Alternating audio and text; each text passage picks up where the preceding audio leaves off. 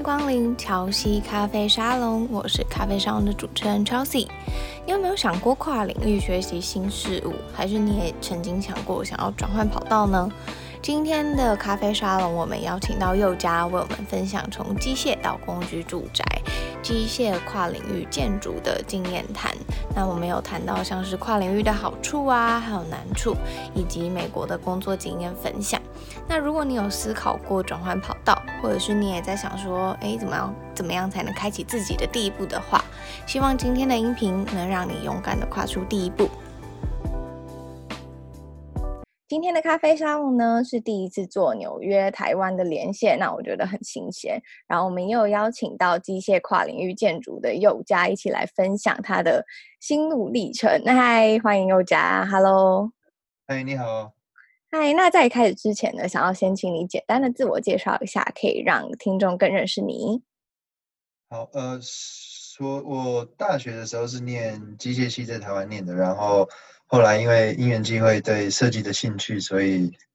最后后来来美国这边念学士后建筑研究所。那毕业之后，连陆续在一些事务所、一些呃小型的事务所工作。那目前我是在呃一间叫 Common Co-Living 的公司，那专门做共居住宅相关的设计。这样。那我想先问问看，说为什么你会想要从机械跨领域到建筑，因为觉得好像就是有一点真真的很跨领域。呃，对啊，就是那个时候大学念的时候，其实一般人填科系都是按照分数来填嘛。那我那个时候也是类似，就是对机械不会说没兴趣，但也不完全了解说机械到底在做什么，就误打误撞念了机械。那在大学四年的期间，也不是不断的在摸索，说之后。呃的职业发展，想要往哪哪个方面走？那因为一些修课的关系，所以遇到了蛮多朋友对设计这个领域，不管是在平面啊、使用者经验啊，或者是影片啊等等的设计，他们都各有所长。那我也就耳濡目染，所以就对设计呃产生兴趣。这样，那一开始呃，因为设计师其实是一个很广的东西嘛，就是嗯。所以那时候也是多方面的在尝试，然后后来决定选择建筑，呃，是因为觉得说，一方面我对实体的物品的设计，呃，我觉得是比较能够满足成就感，因为你摸得到、看得到。那另外一方面，我觉得建筑的训练蛮全面的，除了从平面啦、三 D 的东西，或者甚至到整体的这个思考的流程跟设计的这个严谨度，我觉得是一个蛮好的、蛮好的一个学科，所以最后就决定往建筑发展这样。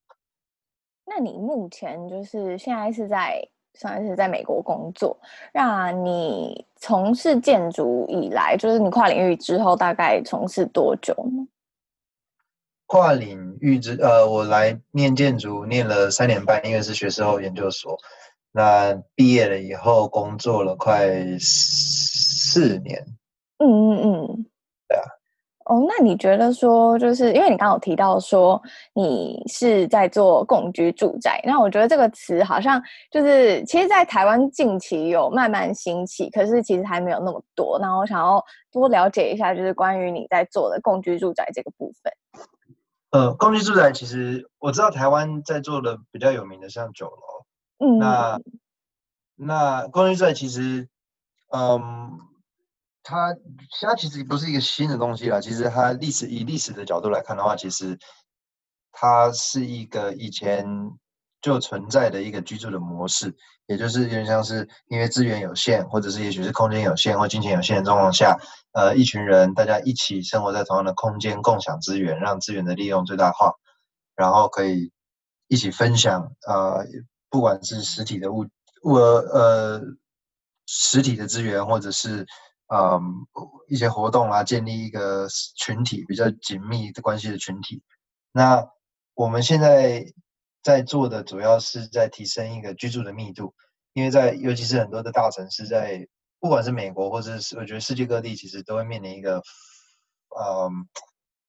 房价的一个问题。那不只是买房，连租房的租金也是越来越贵。那很多嗯。我们这个年纪人，呃，millennials，或者是就是大概呃二十五岁到三十五岁之间，呃，这个年龄层的人，很多人工作后会发现，呃，买房已经是不可能的事情，那只有租房的考量。那租房的考量状况下，很多地方的租金也是越来越提升。那所以，公寓住宅的主要的做的就是提升一个居住的密度，但同时保有品质。呃，在同样的一个空间内，能够呃容纳比一般呃规划的住宅来容纳更多的人，但同时保有一个居住的品质。那另外一个重点就是要去经营一个社群的概念，就是让人和人之间的互动增加。那我觉得这是共居住宅比较。就是比较 focus 的地方，这样。那你觉得这个共居住宅跟就是就是应该是也是最近其实还蛮火红的那个共享办公室，像是 WeWork 那种的概念，其实是不是有一点点像？呃，它的概念其实蛮类似的，没错。嗯，呃，它其实我觉得这一切都是延伸于在房地产这个产业的革新吧，因为房地产这个产业其实是一个非常。非常老旧的产业，那科技日新月异，但是房地产不管是在各个面向交易啦，或者是嗯开发啊等等设甚至设计，都还是走在我觉得在革新上，我觉得是走在一个比较后端的。那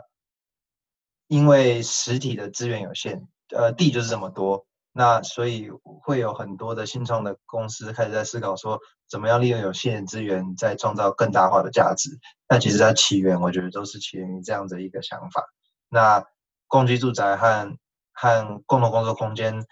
的想法是类似的，就是我有限的资源下，我怎么同时间让更多人一起好好的利用这些资源，然后互相分享，然后经营一个社群这样。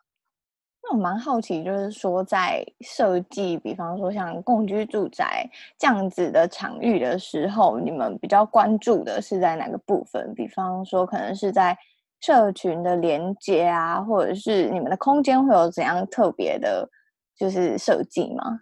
嗯，其实设计我觉得整体而言，领域涵盖的蛮广的。一开始当然是从整个系统开始，因为做房地产这个产业。最重要的还是要赚钱。那像我们会跟很多开发商合作，那我们会先评估在密度提升的状况下，有没有办法的帮助开发商呃获得更多的收益。这就是这是一个现实世界的考量，就是嗯嗯嗯，刚刚对啊，就是他们会在乎说他们有没有办法赚更多钱。那同时这是对开发商的面向，那同时对住户的面向来说的话。我们设计考量点是，既然共享的人、共享同样资源的人变多了，那我们会考虑到从比较功能性的角度来讲，会说便利性，因为我们不希望说更多的人享用同样的资源，那整体的方便度就下下降了。举例像呃最简单的例子，像讲像厕所好了，呃一般的传统住宅可能是每个房间会有一个厕所，美美国来说啦，台湾台湾又是不同的市场。但以美国来说，可能以前一般人传统习惯说每个房间都有自己自己的独立卫浴，但共居住宅的状况下，可能要两个人享用一个独立卫浴，或三个人享用一个独立卫浴。那从功能性角度来讲，我们会在储藏空间上做一些比较有巧思的一些设计，能让共享的状况不会成为一个拥挤脏乱的环境。那从设计的角度来讲，我们会特别着重于呃，community space，就是这种呃社区空间的营造。那这些社区空间相对的比例，在一栋建筑物里来说，会比传统的住宅来得高，因为呃私人的空间变小，但我们希望公共的空间反而会变得更好的使用。那除了空间上来说，我们的设计也会包含活动上的设计。例如，呃，怎么样的积极的去营造一个社区，嗯的活动空间，呃，怎么样安排一些可以让住户彼此产生交流的一些活动，这些也都会在列入设计的范围考量。所以设计就变得不只是在做物件，呃，建筑的设计，而是从一开始的呃系统金流的规划，到空间，到最后的这个社区活动的呃安排执行，整体的，嗯。嗯那你觉得说，在这一些，就比方说现在已经就是大概从业四年多，让你觉得对你来说跨领域的优点还有难处是什么？或者是比方说你以前的经验可以套用在现在吗？呃，跨领域最大的难处 当然就是很多东西要重新来过。嗯，像从我记得刚开始念建筑研究所的，尤其第一年非常的辛苦，因为呃没有没有那个设计的基础嘛。那和其他有设计背景的同学相较起来，就会不就光是从最基本的像软体啦的使用啦，或者甚至对设计的语言的理解度，呃都不会有设计背景的人来的，都会比有设计背景的人来的低啊。这是难处，但我觉得优点是，嗯，因为有不同的背景，所以在思考的这个广度来说，我觉得也许会有这样的优势，就是说我可以因为我的背景关系，我平常看事情的角度和从传统设计出身的一些同学们的角度也许不一样，那我也许可以利用我以往的经验套用在新的设计的概念上，那也许可以激发出一些呃不一样的创意，这样。那在这个部分的话，有没有一些比较好玩的故事可以分享？就是比方说，哎，你觉得你真的想的跟本科系的人就是差异蛮大的，但是又是就是让大家会觉得哇，就是很特别的想法的那种经验。嗯，我觉得比较有趣的是，因为我是理工背景出身，所以思考的部分会本身逻辑性就会比较重要。因为理工背景的训练，从最基础的王氏公式的推导啦。或者是整个呃理论的推演相对是比较严谨嘛，那我在这样的一个比较逻辑训练的设计，这逻逻逻这样这样的一个逻辑训练的背景出身，我觉得对设计来说的一些刺激比较像是说，嗯，在设计逻辑的发展上，我觉得会比较，也许会比其他同学来比较完善，也就是因为设计呃的训练，我觉得不只是。的一般人认为的美学美感的成分，呃，我觉得更重要的是一个整个逻辑整套的推演发展下来下，呃，如何让一开始的设计概念到最后的执行的一致性是很高的。那这个东西，我觉得，呃，这部分是我因为我背景的关系，所以会比较有优势。那这边呢，想要问问看，说你刚刚有说到那个注重一致性。然后之前有跟你聊到说，你在美国的时候呢，你觉得收获最多的地方就在这边。那这边的话，比方说有没有一些案例可以分享？说就是你们在可能发想一个案子，比方说像工具住宅案子的这种一致性的概念呈现。嗯。这样说好了，呃，就假假设公区住宅啊、呃，因为我们一开始的概念发想都会是想希望说，在有限的资源下，如何让呃更多人来享用这些资源，但同时生活的品质不会受到影响，或者甚至可以更加提升生活的品质。那这也许是一开始的发想概念，但是在一路执行的结果上，会遭遇到很多现实层面的考量，像假设开发商说，哎，我要赚更多钱。我要塞进更多的房间，或者是呃，因为因为这个市场影响的关系，所以也许我租金没办法没办法呃提升这么高，那我的密度要更加增加。那这样如果按照这样的流程走下去的话，就会有一个品质的妥协，就会变成说好，那我妥协说我加入更多的房间，也许本来是两个人共用一间厕所，后来变成五人共用一间卫浴设施，那。我们常常在拉扯的这些东西，就变成说，有时候我们会拒绝呃开发商的一些提案，像是我们会坚持说要维持一定的居住品质，那到最后的整个设计的呈现上，包括收纳空间的增加，包括呃整个家具家具，甚至连到家具 layout 的的整个部分，都会去思考说，嗯、呃，怎么样。在共享的状况下提，反而是提升一般人的居住品质，所以我觉得是从一开始的理念发想到最后的执行，呃，有这样的一贯性，就是一一贯的一个做做法，我觉得是算是一个例子吧。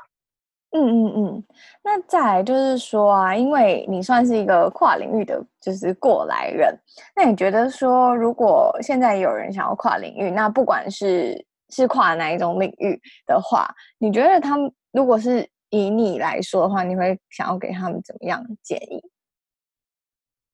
嗯，和当然跨领域，我觉得都是蛮值得鼓励的事情的。就是因为人生只有一次，所以就可以尽量的去探索自己想要喜或喜欢做的事情。那当然也跟跨领域的时机点有关，像我自己会蛮鼓励，像尤其是大学生，呃，我自己是觉得啦，呃，念的科技说实在不是很重要。当然，如果你一开始就非常确定你选的科技是你非常喜欢的，这也是非常好的事情。但如果你是打算跨领域的话，大学期间我觉得就是尽量去摸索各种不同的可能性。我觉得这是大念大学最奢侈的一件事情，有办法做到最奢侈的一件事情，就是你的机会成本其实相对是很低的。那假设你出过社会，出社会之后练了几年，呃，工作了几年，啊、呃，发现说，哎，想要转换跑道，我觉得这也是非常，呃，值得鼓励的事情。那这个时候，我觉得需要考量一点，可能就是要去多关注说，呃，市场的面向，然后你有兴趣的这个职涯的发展会是什么？那比较往现实面的成分去考量，然后做出一个最佳化的选择，我觉得也是一个不错的、不错的一个方向。嗯，因为之前我们聊到说，就是对于可能工作三四年以后想要思考说跨领域的人，那如果是你觉得比较有效率的方式的话，可以从哪一边着手呢？嗯，当然看跨什么领域有关，但我觉得。一切一切的根本都是先做好足够的功课，就是完充分的了解你想要转向的那个领域，呃，到底求职的的面向是什么？这个领域目前最先进、大家最关注的议题是什么？那从这个最基本的方向去研发，呃，想说我从什么样的角色或者是什么样的职位去切入这个领域会。会是最好的结果，啊、呃，举例像像很多人，也许因为现在最近科技业是非常非常夯的一个产业嘛，那也许很多不同背景的人想要往这个科技业发展，呃，大家最最最快联想到的就是去学 coding，但不不见得 coding 也当然 coding 是一个最容易，也许是一个最容易入门的，但举例像我一些同学，他们从建筑背景出身，他们有设计的背景。对设计的概念非常的有非常好的一个逻辑思维，他们不见得真的会需要学会那些程式语言，他们需要的是对整个开发的，他们有兴趣的开发产品有这样的一个概念之后，他们可以往很多的面向去转，也许转成一个 product manager，或者是转成嗯 UI UX 的的的的设计师，呃，所以就很多的面向，我觉得要先。呃，看自己过往的经验，让自己有什么样的长处，然后尽量能够结合那个长处，然后往新的领域去融合发展，会是一个最好的选择。哎，我好奇想要问一下，就是好像就是建筑领域是不是有蛮就是多人是从事就是 UI UX，是因为就是整体的设计逻辑其实是还蛮相似的吗？嗯，没错，蛮多人其实。我认识呃，念建筑的人，最后往建筑这条路走的，或者应该应该这样讲，我念我认识念建筑的，然后最后走不是建筑的设计的这条路的人，其实蛮多的。那不只是 UI UX，包括很多人会去做房地产相关的，很多人会去做嗯嗯科技业相关的设计领域的这个专案管理人。但我觉得建筑原因是出自于建筑的训练，我觉得不只是一个传统的美学的训练，我觉得它训练的真的是一个思维逻辑的训练。那这个思维逻辑的训练，在批判性的，就是你有能够有批判性的思维逻辑训练的这样子的能力啊、我觉得很多领域都是非常需要这方面的人才。当然，这比较像是一个软实力。那所以我觉得还。如果你想要往其他领域发展的话，还是要了解其他领域必备的一些基础技能。像你要往科技业发展，你还是要稍微对程式语言某方面的程式语言要有所了解。你要转往金融，要转往房地产，你对于基本的这个数学或是这个商业金融的运算，你还是要有一定，你还是要有最基本成分的了解。但是我觉得最重要的是这个批判性逻辑思维啊、会在之后的领域，不管往哪个地方。不管往哪个面向发展，都会会有加分的效果。这样。那我还好奇想要问说，就是你在跨领域的时候，就是你可能在念建筑的时候，你有没有一种就是哦，你真的很喜欢这个东西，你觉得你做了一个对的决定，还是有时候你其实会觉得说，哇，超累的，为什么要做这个决定？就是一个好奇想问。呃，都会有啊，就是这种想法一定不时的，两边的想法都会不断的发生。我自己对于设计实体的物件是非常有兴趣，所以我蛮享受这个设计的过程。但同时往现实面考量，一方面设计我觉得就是一个比较，尤其是。比较传统的设计，我觉得相对是一个比较自虐的过程，因为你会不断的自我批判，然后会永远不会对自己的设计有满足。那相对往现实层面考量，在现实世界里，就是你的工时会很长，但是呃，你的这个 reward 不见得会会 match 你的你的这个付出。那所以。所以，当然有时候在在工作或者是在就学的时候，会想说，哎，为什么要往这么累的的方向发展？但其实最后看到自己工作出来的成果，还是会蛮满意的。我觉得，就是会觉得那种辛苦好像都值得的感觉。嗯，因为你刚刚提到说，就是有的时候我还是会觉得说，哦，为什么很累这样？因为我之前有听人家讲说，念建筑就是需要。或者是真的当就是建筑师啊，或者是在就是这个领域工作的人，真的需要很大很大的热情。那我就想要问问看说，说、嗯、那如果呢，今天有人不论是想要跨领域，或者是他可能是大学生，他在想说他想要念建筑的话，你想要给的建议会是什么呢？呃、这样说好了，我觉得，我觉得建筑尤其是这几年，因为受到科技的发展，我觉得建筑这个产业，或者是现在像我现在，我不太喜欢用建筑这两个字，我比较喜欢用这个就是营建产业，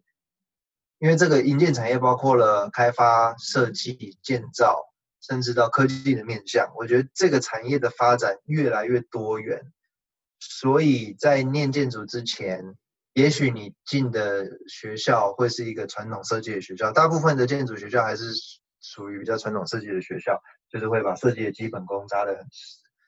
但是我觉得，我要想要给的建议会比较像是说要，呃，很密切留意整个产业的动向，并且非常清楚你，并且要搞清楚你毕业之后想要从事的方向发展。尤其我觉得。在国内的市场我比较没有那么熟，但尤其在国外的市场，我觉得很多新兴的房呃房地产相关的企业都会结合设计、科技、开发呃 business 全部融合在一起，变成一个新的产业形态。那我觉得这个和你在学校接受到的传统设计教育不见得会一对一的吻合。那我觉得密切的注意产业动态，我觉得是非常非常重要的一件事情。当然，我对于那些到目前为止继续扎根在这个很呃这种传统设计的人，我是很敬佩。但是我必须说，如果你想要走这种比较传统的设计路线的话，呃，确实相较于其他的产业比起来，也许你的上班时间会比较长，你的薪水会比较低。但这是一个目前产业的现况。那要做好心理准备，但是就是觉得，就是我觉得也也要也要了解说，现在的产业动态其实是非常多元、很多样化的这样。嗯，那如果是呃跨领域的人，然后我记得有的时候可能在申请，不管是国内外学校的话，如果是研究所的话，都需要准备自己的作品集。那你那时候是自己收集吗？还是你有去参加什么课程？之类的，嗯，那大部分的时间我是自己去收集呃网络上的资料。其实这方面，尤其是转学之后建筑研究所，网络上的资料其实蛮多的。那也蛮多人在分享，像呃，我之前我记得有个网站叫做“准建筑人手札”吗？我记得这个网站呢，它里面有很多呃很多这种学收建筑研究所的一些资讯。那实体的课程，像我知道，呃，交大有，呃，这种基础的设计课程，提供给没有设计背景，但是对设计科系有兴趣的人去学习。那台科大也有一些类似的设计课程，呃，我觉得这些都是一些蛮好的资源，可以好好把握的。哦，哎，所以那时候你作品集的话，就完全就是自己就是做。嗯，那个时候比较傻，那个时候没有，就是比较傻，也比较也比较懒，就是不想跑那么远啊。那个时候就是同时还有在玩一些别的东西，所以就想说啊，自己来试试看这样。哎，我好奇，就是如果是建筑作品集的话，通常会需要是做哪一种相关的呀？其实，如果你申请的背景你是完全非设计科系相出相关的话，其实我觉得，呃，可以很广。嗯、呃，像也许你自己有兴趣，你自己是做平面设计的，你可以把自己的设计作品，呃，放出来。我记得我有一些同学后来看他们作品集，他们一开始申请作品集，有人放陶艺相关的这个作品，嗯、有人放比较偏向这个社区营造的一个一些设计的作品，因为。我觉得申请的作品集，他们在乎的比较不是你有没有建筑的功力，因为你会去念学士后建筑，就代表你其实没有建筑设计的底子。他们在意的比较像是你在发展一个案子的时候，你怎么样很有逻辑的，就像我前前面提到的一致性这个东西，怎么样很有逻辑的，从一开始概念发想到最后的执行是非常一贯的。他们要看你整个流发展的流程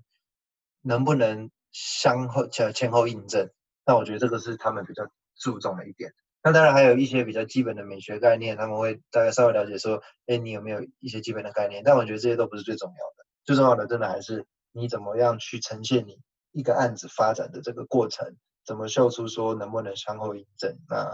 我觉得这边是比较重要的重点。所以他们可能在对选择跨领域的学生的时候，看的比较像是你的潜力。可以这样子形容，嗯，可以可以可以这样形容，可以这样形容。嗯嗯，然后啊，最后想要请你分享，就是可能一段话给想要跨领域的朋友，或者是正在跨领域的人的一些就是鼓励的话啊，或者是一些你就是过来人的分享。然后还有就是想要问说，如果有人想要在更认识你的话，可以去哪边联络到你呢？嗯，就觉得跨领域不呃不见得是一个简单的事情，不管是什么领域，设计领域也好，科技产业也好等等，呃，但我觉得，呃，如果真的确定自己很想做的话，就就努力的去做，然后我觉得一切最后的结果会很值得，这样。嗯，那如果想要就是更认识你的话，可以去哪边联络你呢？那那我可以提供我的 LinkedIn，我可以提供我的 LinkedIn 连结和我私人的这个信箱。OK OK，没问题。今天很开心邀请到你来分享你的跨领域的心路历程，谢谢你。谢谢。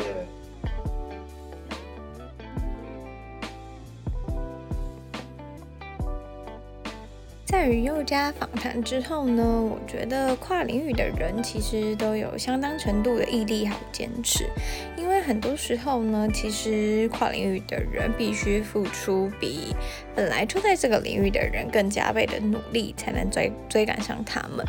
但相对的呢，我觉得跨领域的人看待事情的角色，还有看待事情的角度也会更多元。那如果你也想跨领域或转换跑道的话，那不要害怕踏出你的第一步，只要起心动念并加以行动，相信你会看到更不一样的自己。小西咖啡沙龙，我们下周五见喽。